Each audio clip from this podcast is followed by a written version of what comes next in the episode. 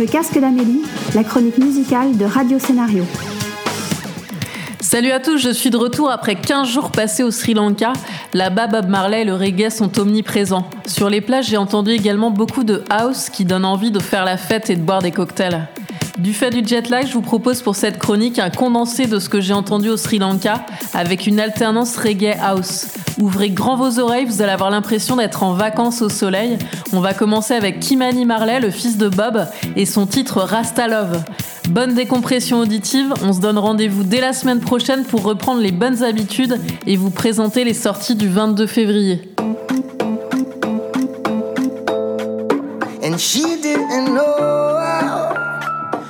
Tell him she was in love with a Rasta man. Fire was burning and burning to let out what she was holding in, and she didn't know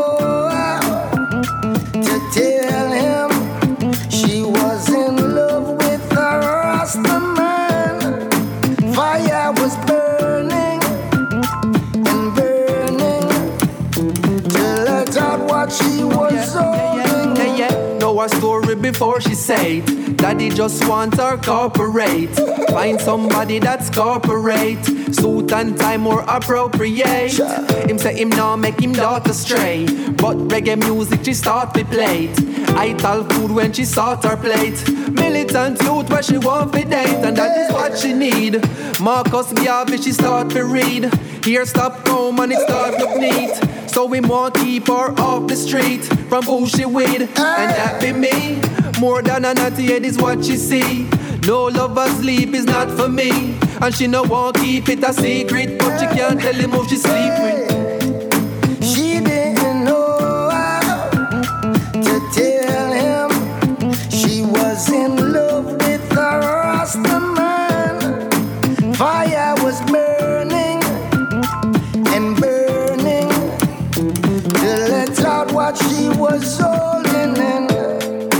She wants to be free from all this captivity. So she'll be who she will be.